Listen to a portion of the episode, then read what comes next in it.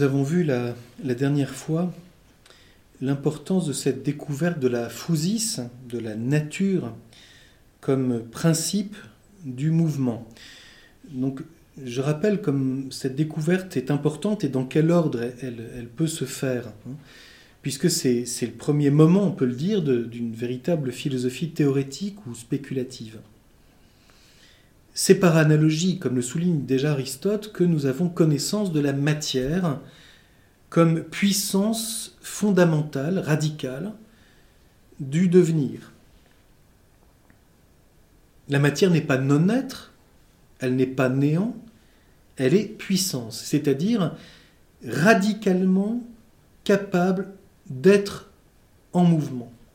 Et c'est pourquoi Aristote dira dans le livre 3 de la physique que le mouvement, le devenir, c'est la perfection du monde physique, comme acte de ce qui est en puissance en tant qu'il est en puissance. Ce qui est en puissance, c'est la matière. Et du fait même qu'elle change, selon la quantité, selon le lieu, selon la qualité, etc., qu'apparaissent dans le monde physique des phénomènes, des événements du devenir, s'actualise cette capacité qu'elle a de changer. Qu'est-ce que la puissance de la matière Sa potentialité, c'est d'être capable d'être en mouvement. Elle est puissance de changement. Et donc quand elle change, cette capacité, cette puissance, cette potentialité s'actualise. C'est pourquoi nous dirons que le monde physique ému, c'est-à-dire sous l'action d'un corps, d'un élément, d'un événement, etc., tel corps subit un changement, dans ce changement s'actualise la puissance qu'il avait d'être en devenir. C'est ce, qui, signifie donc qu'il y a bien une philosophie du devenir, dont le principe est fondamentalement la matière comme nature. le monde physique, le monde naturel, est un monde matériel, fondamentalement capable d'être en mouvement.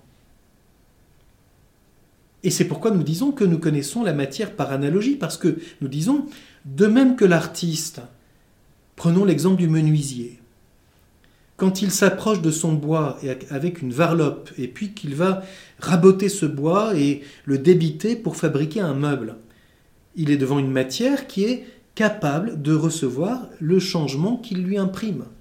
De ce bois, je vais faire un lit. Il a donc l'expérience pratique dans son activité que sa puissance active efficiente d'artiste agit sur une réalité qui est capable de recevoir ce changement qui lui imprime.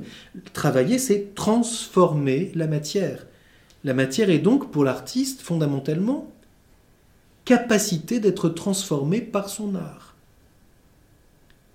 Par analogie, je dis bien par analogie, c'est-à-dire sur un tout autre plan, nous passons ici au registre non plus de l'art mais de la nature, nous appelons matière, par analogie avec ce que l'artiste appelle matière, la capacité fondamentale, naturelle, que le monde matériel a de changer. Le monde physique est en devenir, en mouvement. Essayer de comprendre ce mouvement, c'est d'abord comprendre qu'il y a donc dans le monde physique une potentialité fondamentale qui explique qu'il puisse changer. Bien sûr que la matière première, l'oulet proté, nous ne pouvons pas la toucher, nous, ne pouvons pas la montrer. Nous disons qu'il y a dans le monde physique un principe fondamental de changement qui est potentialité radicale et non pas non-être. Alors que Platon voyait la matière comme non-être parce que négation de la forme idéale. Seul est le monde des formes pour Platon. Pour une philosophie de la nature qui soit réaliste, et le premier qui ait voulu développer ça en assumant l'héritage des physiciens, etc., c'est Aristote, le mouvement est intelligible, la matière n'est pas non-être, elle est une potentialité qui explique que le monde physique soit dans sa perfection quand il change. La nature est donc fondamentalement matière. Et c'est pourquoi il serait, serait peut-être intéressant aujourd'hui, plutôt que de parler de philosophie de la nature, de parler de philosophie de la matière, parce que la matière est bien ce que nous découvrons comme au fondement, capable de recevoir le changement et actualisé dans le mouvement même. La matière est, au principe, fondamentale du monde physique. nous allons y revenir en voyant toutes les conséquences que cela a. Je, souligne d'ailleurs que la matière n'est connaissable que par la forme et par analogie. Donc par analogie, je viens de le mentionner, par la forme, pourquoi? Parce que la matière n'existe que liée à une détermination. C'est tel mouvement particulier. Donc nous distinguons dans la nature tout de suite une dualité. Le mouvement présuppose ou comporte un principe radical de changement, capacité d'être modifié, qui s'actualise du fait même que quelque chose change. Donc le mouvement est donc par conséquent, le changement est donc par conséquent une perfection du monde physique. Et ceci va évidemment contre la vision euh, d'un monde idéal, fixe, qui ne changerait en rien. Hein, les gens qui ont peur du changement n'acceptent finalement pas la potentialité de la matière et rêvent d'un monde idéal que rien ne vient changer. Or le changement, pour tout ce qui comporte la matière, est naturel à la réalité matérielle. Et ceci est important puisque bien sûr, le corps humain étant fait de cette matière même du monde physique, tout en étant un corps vivant et lié à une âme spirituelle, le corps humain est fondamentalement matière et donc par conséquent, le changement l'affecte et actualise en lui une potentialité. Et ce changement peut, évidemment, quand il est ensuite utilisé euh, volontairement, etc., dans, dans le sens d'un progrès humain, etc., évidemment, être une capacité d'avancer. Il y aurait quelque chose de désespérant à vouloir un monde sans aucun changement, donc euh, dont le corps reste, on pourrait dire, hein, conservé dans le formol, voire évidemment euh, hein, faussement devenu éternel par une espèce de plastination. Et malheureusement, on sait que certaines formes d'art contemporain font cela, c'est-à-dire veulent fixer le cadavre dans une espèce de stabilité. Et ceci est évidemment une caricature du monde physique, qui est un monde de génération et de corruption. Donc le mouvement, le changement, la génération, la corruption font partie du devenir et sont naturelles au monde physique. Ceci caractérise la matière. Bien évidemment, euh, ceci est euh, caractéristique euh, d'un être typiquement matériel. La matière est cause fondamentale du changement. Mais ce changement est toujours sous l'action d'un autre et de telles réalités qui changent, la matière est liée à une forme, et donc elle change selon une nature déterminée. La nature est donc à la fois indétermination, potentialité et détermination, forme, nature déterminée. Le feu n'est pas la terre, la, terre n'est pas l'eau, l'eau n'est pas l'air, etc. Et chaque, chaque corps a sa propre nature. Donc on voit bien ici comment dans la philosophie de la nature, et ceci est tout à fait passionnant à bien comprendre, le principe Phusis comporte cette dualité caractéristique du devenir, d'être à la fois capacité et détermination, potentialité et détermination, matière et forme. Et c'est pourquoi, quand Aristote souligne que la matière n'est connaissable qu'à travers la forme et par analogie, par analogie avec ce que nous avons évoqué dans le domaine de l'art, et euh, à partir de la forme, parce que la potentialité par elle-même ne peut pas être déterminée, elle est connue à travers la détermination d'un mouvement qui, puisqu'il est mouvement, est en même temps lié à une forme de potentialité. Le feu, en modifiant les choses de telle manière, a bien la nature du feu, c'est un mouvement déterminé, mais cependant, puisque le changement s'opère, il y a en même temps une potentialité dont le changement est l'acte même. Le monde physique est donc un monde qui n'est pas un monde de repos. C'est un monde de changement, et nous verrons, nous reverrons ça dans un instant, indéfini, c'est-à-dire perpétuellement capable de se reprendre. Il est donc momentanément dans un état qui demande naturellement de changer à nouveau sous l'action d'un autre. Et c'est ce que nous voyons constamment. Euh, il suffit de regarder euh, le changement de temps, le changement de température, le changement d'état, le changement de qualité, ce qui évidemment, pour un être qui rêve d'une clôture papale euh, indépassable, est évidemment extrêmement troublant, parce que les choses sont dans le devenir. Et donc, qu'est-ce que c'est ensuite pour l'être humain que d'assumer le devenir? Arrive devant cela une question tout à fait importante et qu'il faut brièvement évoquer, c'est euh, l'importance de la finalité dans le monde physique. Et c'est une question, là aussi, qui a été posée, on se rappelle, déjà chez les physiciens, puis chez Anaxagore, euh, reprise par Platon, par Aristote. Bon, et, là, ici, il y a donc toute une recherche. Y a-t-il une certaine finalité dans la nature? C'est-à-dire, la nature fousis est-elle aussi fin? Et qu'est-ce que cela veut dire? Et là aussi, le chemin pour y parvenir se sert de l'activité artistique. Puisque par analogie, si l'art, l'activité artistique, dans la transformation qu'elle fait subir à la réalité matérielle que l'artiste travaille, si cette activité se termine à l'œuvre achevée, elle a donc une certaine orientation vers une fin, qui est en réalité le terme du travail, et si ce devenir artistique présuppose et s'enracine dans un devenir naturel, sans quoi aucun travail ne serait possible, si quand je travaille la terre, euh, je peux réaliser d'un bloc de terre un vase, c'est que la terre a elle-même une capacité d'être modifiée. Et donc quand je dis c'est terminé, c'est bien qu'il y a un devenir dont je me sers, avec lequel je coopère. L'artiste coopère avec le devenir de la nature. C'est ce que nous venons de voir.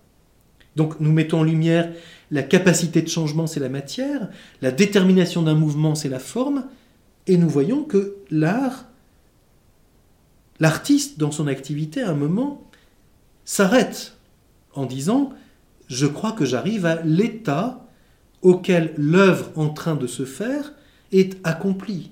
C'est terminé. Je pose mes outils et je dis, c'est terminé.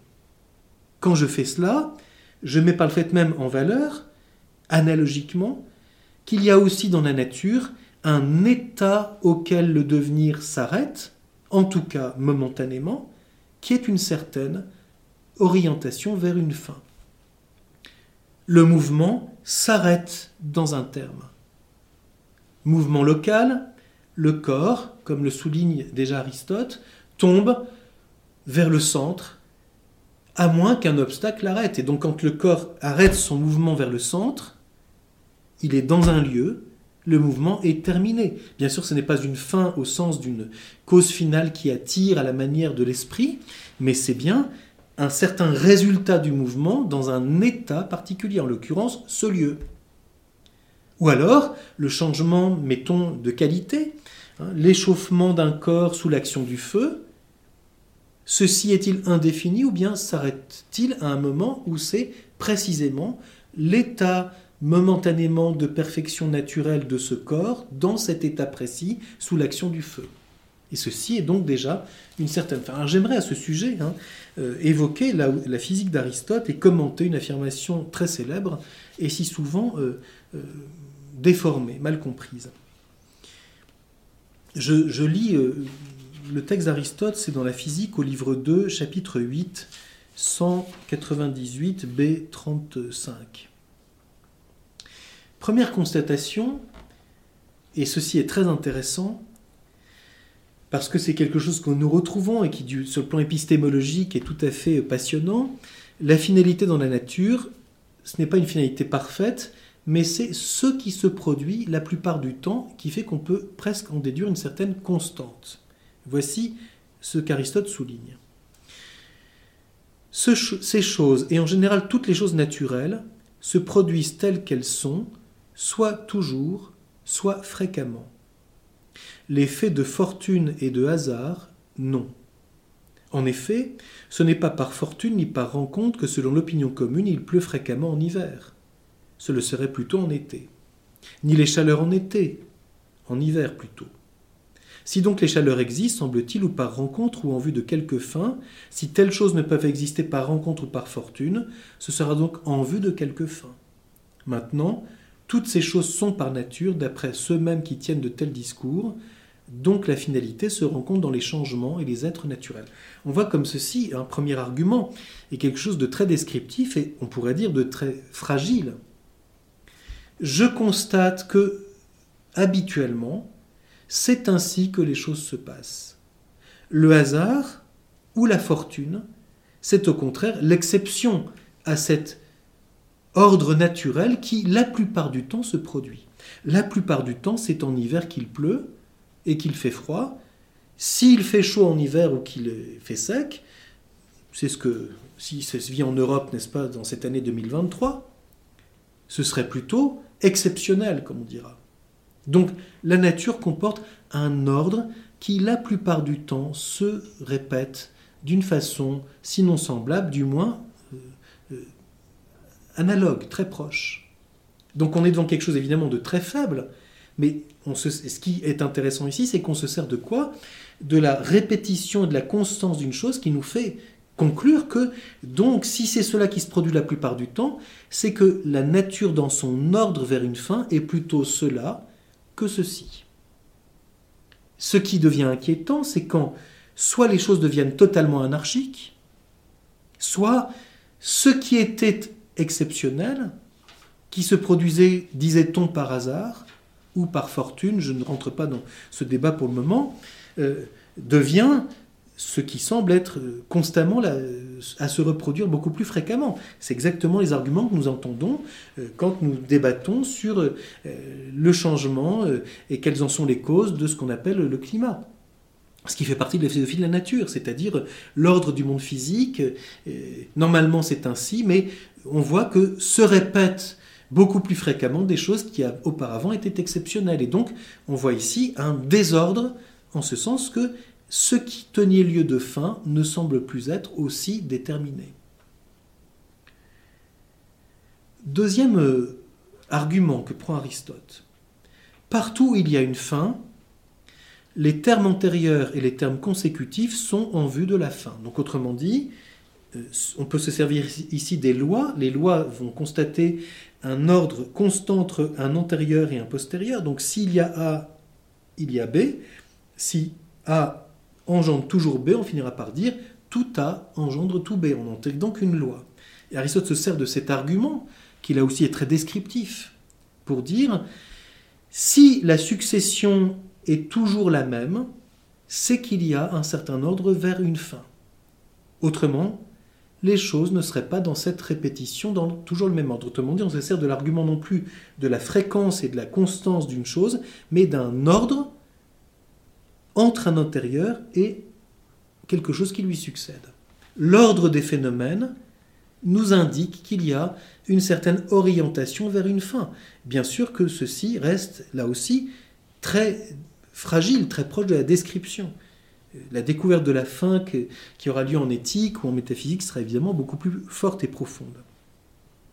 Donc, selon qu'on fait une chose, ainsi se produit-elle par nature.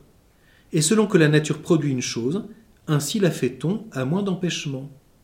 Fait-on une chose en vue d'une fin, sa production naturelle sera en vue de cette fin. Voyez bien, comme Aristote se sert constamment de l'analogie de l'art. Si quand l'artiste travaille, l'ordre cohérent des choses est de faire d'abord ceci, puis cela, sans quoi cela rate, c'est qu'il y a au fondement de cela une nécessité, quoique évidemment très fragile dans la description, entre un, phénomène puis un autre, et que si on renverse l'ordre, dans l'activité artistique, ça va produire un raté. Il y a des choses à observer, d'abord ceci, puis cela, puis cela, puis cela. Et si on inverse l'ordre, eh bien à un moment on se retrouve coincé. Pourquoi? Parce que l'ordre naturel résiste à ce que je vais lui faire faire. C'est donc qu'il y a un ordre naturel qui n'est pas indifférent. Et donc je me sers de quelque chose qui est plus lumineux pour moi, la nécessité de respecter un ordre dans mon travail, pour mettre en valeur un ordre qui existe fondamentalement dans la matière que je travaille, et donc dans la nature. Et Aristote prend exactement cet exemple. Par exemple, si une maison était chose engendrée par nature, elle serait produite de la façon dont l'art en réalité la produit. Au contraire, si les choses naturelles n'étaient pas produites par la nature seulement mais aussi par l'art, elles seraient produites par l'art de la même manière qu'elles le sont par la nature. L'un des moments est donc en vue de l'autre. Ah, c'est extraordinaire. L'art, ici l'art de la construction, je ne veux pas commencer à faire le toit avant de poser les fondations. Il faut d'abord creuser, puis faire les fondations, puis commencer à monter le mur, puis etc. Et enfin, je pose le toit. Si je commence par le toit, évidemment, je vais dire comment j'arrive à la cave. Donc, si cet ordre vient de ce fait qu'il y a une succession nécessaire pour que l'œuvre soit achevée, c'est qu'il y a dans la nature elle-même un ordre qui comporte une succession nécessaire. Et c'est là où Aristote arrive à cette, affirmation tout à fait célèbre et que l'on a si mal comprise, en particulier dans l'idéalisme. Maintenant, d'une manière générale, l'art, d'une part, accomplit ce que la nature est impuissante à effectuer, d'autre part, limite. Si donc les choses artificielles sont produites en vue de quelque fin, les choses de la nature le sont également, c'est évident. Car dans les choses artificielles comme dans les naturelles, les conséquents et les antécédents sont entre eux dans le même rapport. On voit bien.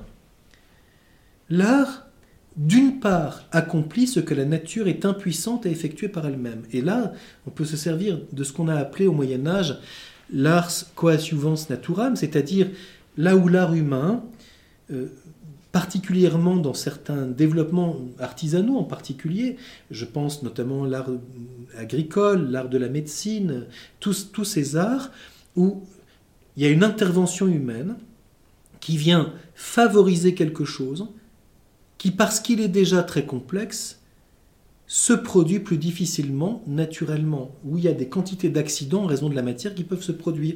Donc l'art va sélectionner, simplifier, orienter. Il ne peut pas aller contre l'ordre naturel, mais il vient favoriser l'accomplissement de quelque chose dans lequel la nature reste fragile. Et parce qu'elle est, elle est matérielle, liée à des quantités d'accidents de parcours, comme nous dirons le grand art artisanal et coadjuvant de Saturam, c'est d'intervenir au moment et d'une façon précise pour que précisément ce que la nature contient en puissance puisse s'accomplir et s'actuer. Et c'est là où l'art, d'autre part, imite la nature. C'est-à-dire, non pas la copie formellement, ceci n'aurait aucun sens. L'art, précisément, a une capacité d'invention, c'est ce qu'on vient de dire, puisqu'il va déterminer quelque chose plutôt qu'un autre. Il y, a, une liberté dans l'art. Donc ça ne peut pas être une copie de la nature. Il y a quelque chose qui vient de l'intelligence. C'est là où l'analogie est importante. Mais pour accomplir ce que la nature demeure imparfaite à accomplir toute seule, il faut rentrer dans l'ordre qui est celui de la nature. Si on va contre elle, non seulement on ne l'achèvera pas, on ne lui permettra pas de s'accomplir, mais on risque même de augmenter le désordre, d'aller contre ce qui était en puissance et qui demandait d'être favorisé. C'est là où notamment l'art du médecin, l'art de l'éducateur, l'art de l'agriculteur sont extrêmement importants. Favoriser la potentialité pour accomplir quelque chose qui est fragile, et non pas lutter contre et empêcher, étouffer ce que la matière comprenait comme potentialité. On voit donc bien, imiter ce n'est pas copier formellement, c'est entrer dans l'intelligence de l'ordre de la nature, c'est-à-dire le rapport entre antécédents et conséquents, pour intervenir à bon escient, au bon moment, et ainsi parvenir au résultat. On pourrait dire aujourd'hui, on dirait s'exprimer comme ça aujourd'hui, on ne peut pas arriver à un résultat si on ne respecte pas les lois de la nature. Les lois, c'est-à-dire les rapports entre antécédents et conséquents. Or, ceci montre, puisque l'artiste fait cela pour arriver à un résultat et une perfection de l'œuvre, c'est donc bien qu'il y a aussi une orientation vers la fin dans la nature elle-même. Alors, on voit bien, la fin, c'est donc quoi ici? C'est un résultat du mouvement. Et c'est donc une cause en ce sens que c'est un état de perfection de la forme dans le devenir auquel on aboutit selon l'ordre du mouvement. Ce n'est donc pas une fin au sens parfait, c'est une fin, et c'est pour ça qu'Aristote dira dans les traités de la génération de la corruption, métaphoriquement cause. Ce n'est pas une cause propre, comme s'il y avait ici une attraction d'un être transcendant dans la nature. Ceci est une autre question. Y a-t-il un ordre de sagesse qui présuppose une intelligence première? Ce n'est pas la philosophie de la nature, ce serait une question de théologie naturelle. Ici, nous nous situons sur le plan de la nature vue dans ses causes propres. La fin, c'est ce à quoi aboutit le mouvement selon l'ordre naturel des réalités du monde physique. Et donc c'est inséparable du terme, c'est momentanément la forme dans laquelle la réalité naturelle se trouve au terme d'un mouvement. Ce qui évidemment comporte un ordre naturel, mais un ordre qui est immanent à la nature elle-même. Bien sûr que la question sera posée tout à fait au terme, est-ce que ceci est possible? Y a-t-il une finalité dans la nature qui puisse être euh, transcendante? Ou bien, puisque le devenir dépend de l'être, y a-t-il obligatoirement sur le plan critique l'exigence de dépasser le monde physique? C'est ce qu'Aristote posera en particulier comme question à la fin de la physique, quand il dira qu'il est impossible que le monde physique, puisqu'il est dans le devenir, demeure premier, puisque l'être euh, est premier par rapport au devenir. Et donc, sur le plan critique, il y a cette exigence de dépassement de la philosophie de la nature euh, pour entrer dans une métaphysique et une théologie naturelle. C'est en ce sens qu'il n'y a pas au sens strict une démonstration de l'existence de Dieu en philosophie de la nature, mais sur le plan critique, une disposition à poser le problème sur un autre plan, parce que le monde physique ne peut pas être absolument premier, sur le plan de l'être en tant qu'être.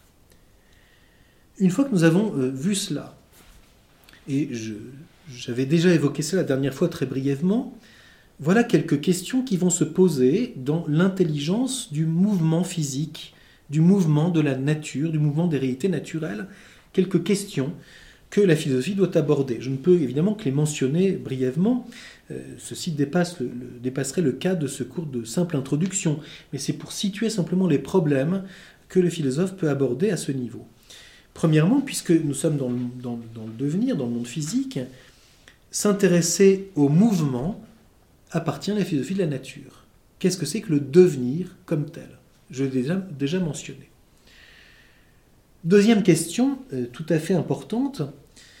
Ce qui est concrètement en mouvement, la réalité physique parfaite, c'est ce qu'on appelle un corps. Le corps, c'est aussi bien un astre qu'une pierre, que le vivant animal ou végétal, que le corps humain. Le corps, c'est pas seulement le corps humain ici, c'est l'ensemble des réalités physiques concrètes. Et lié à la question du corps, il y a la question du lieu. Le corps est dans un lieu, et c'est pourquoi le mouvement selon le lieu sera le mouvement le plus parfait, car c'est le mouvement du corps comme réalité physique parfaite. Qu'est-ce que c'est que le lieu? Voilà une question tout à fait intéressante. Tout corps est dans un lieu. À la différence de cela, la philosophie moderne s'intéressera à l'espace. Et l'espace, ce sera une fonction de situation dans un ensemble. Le lieu, c'est lié au jugement d'existence d'un corps. Tout corps est dans un lieu. Et c'est ce qui, pour les anciens, euh, les faisait s'intéresser à la différence du monde sublunaire et du monde des astres, etc. Et donc à l'ordre d'un cosmos. Le cosmos, c'est l'ordre du monde physique constitué des différents corps dans le fait que chaque lieu, chaque corps est dans son lieu et l'ensemble des corps interagissent les uns sur les autres. C'est évidemment euh, toute l'orientation déjà vers une cosmologie qui se dessine ici, qui fait partie de la philosophie de la nature. C'est-à-dire, y a-t-il un ordre du monde physique dans son ensemble? Est-il seulement un tout ou bien est-il un tout organique, ordonné, euh, qui comporte euh, un lieu lié au jugement d'existence? Évidemment, ceci prendra une note tout à fait euh, particulière en rapport avec le corps humain, parce que le corps humain est à la fois toujours dans un lieu et en même temps susceptible de changer de lieu. Qu'est-ce que c'est que s'adapter à un lieu Qu'est-ce que c'est qu'un milieu naturel qui s'ordonne en fonction d'un corps ou du corps? Et y a-t-il parmi tous les corps et tous les corps euh, physiques un corps parfait? Évidemment, c'est la question du rapport des corps du monde physique et du corps humain, qui est le corps le plus parfait, euh, qui existe dans le monde physique. Il est principe donc d'un ordre. On pourrait dire d'une façon très rapide que l'ensemble des corps du monde physique est en vue du corps humain.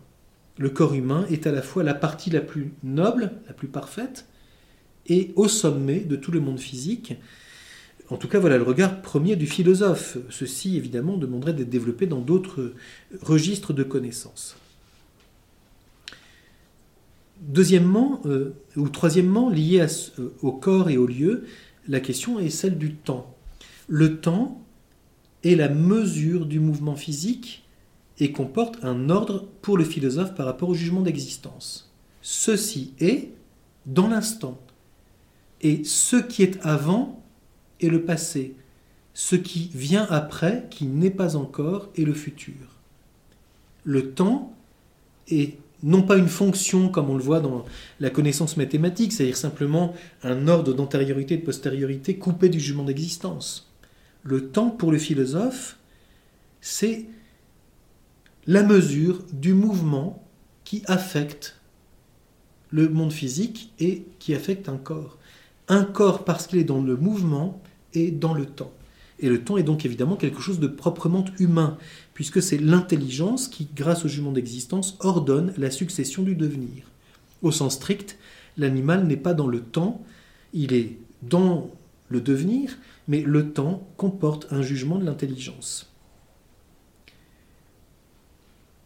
Quatrième problématique qui fait partie de la philosophie de la nature, je l'ai brièvement évoqué déjà tout à l'heure, le monde physique, puisqu'il est dans le devenir et qu'il est matière, est caractérisé par ce mouvement indéterminé ou indéfini. C'est l'infini du monde physique. Il est indéfiniment en puissance, capable de changer. Et donc, c'est momentanément qu'il est dans tel état, puis dans tel autre, puis dans tel autre. Le mouvement, encore une fois, est un acte et par conséquent, le monde physique est infini en puissance. C'est là où les médiévaux en particulier euh, euh, feront bien la différence entre l'infini du monde physique, qui est indéfiniment capable de changer, et l'infini de l'ordre de l'être, qui est proprement l'infini de Dieu. Et bien sûr, il ne s'agit pas de confondre entre Dieu et la matière, entre l'infini de l'être, celui qui est sans limite parce qu'il est premier, et l'infini du monde physique, qui est l'indéfini l'indéfiniment capable de changer parce que radicalement en puissance. C'est en ce sens que l'infini du monde physique, l'infini du mouvement, l'infini du lieu, l'infini du temps, etc., n'est que métaphoriquement une image de l'infini de Dieu. Ce n'est pas voilà une question tout à fait importante parce que on sait combien, notamment dans la pensée moderne, on prétend euh, passer du, monde créé à l'affirmation de Dieu par le fini et l'infini, peut-être ceci n'est-il pas une, bonne piste. C'est d'ailleurs, ce n'est d'ailleurs pas là-dessus que la philosophie antique ou médiévale s'est premièrement euh, concentrée. Peut-être y a-t-il donc une question à repenser sur les rapports entre l'infini du monde physique, de la matière, et l'infini divin. Peut-être n'est-ce pas directement euh, là qu'on voit la relation entre Dieu et le monde. Et enfin, toute dernière question, qui évidemment, euh, là aussi que j'ai brièvement évoquée, c'est la place du corps humain dans le monde de la nature. Le corps humain, partie du monde physique, est donc soumis à l'ordre du tout. C'est en ce sens que la philosophie de la nature, en voyant le monde physique dans son ensemble, euh, a une vision sur le corps humain qui fait partie de ce tout et donc on peut dire subit, fait partie de cette potentialité et du monde du devenir. Parce que nous sommes des êtres matériels par notre corps, nous dépendons de ce tout qu'est le monde physique. Et donc euh, les astres, le temps, euh, l'influence de la matière, le lieu, le mouvement, la rapidité, le temps, etc., influent sur notre corps. Il est partie du monde physique qui est ce tout, ce pan.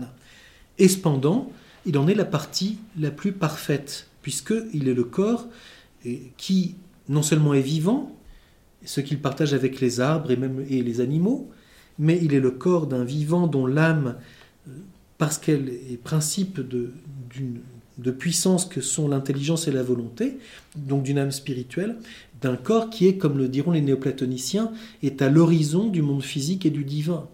Le corps humain est à la fois matériel, mais porte en lui, parce qu'il est inséparable d'une âme spirituelle, comme le dit euh, euh, déjà Aristote, porte en lui une étincelle du divin, il est l'acropole du divin, parce qu'il est aussi le lieu dans lequel se développe la vie de l'esprit. Voilà donc ici une question très belle. Le corps humain qui est à la fois partie, sommet et horizon du monde physique et du divin, de l'esprit, pour parler le langage des Grecs. Et c'est ce qui fait que la philosophie de la nature devra s'ouvrir euh, en s'intéressant à la place de l'homme, à la philosophie du vivant, puis ultimement à la philosophie première, à la métaphysique, qui seule peut nous permettre de comprendre pleinement ce que ce que c'est que l'esprit, ce qui comme tel est séparé de la matière.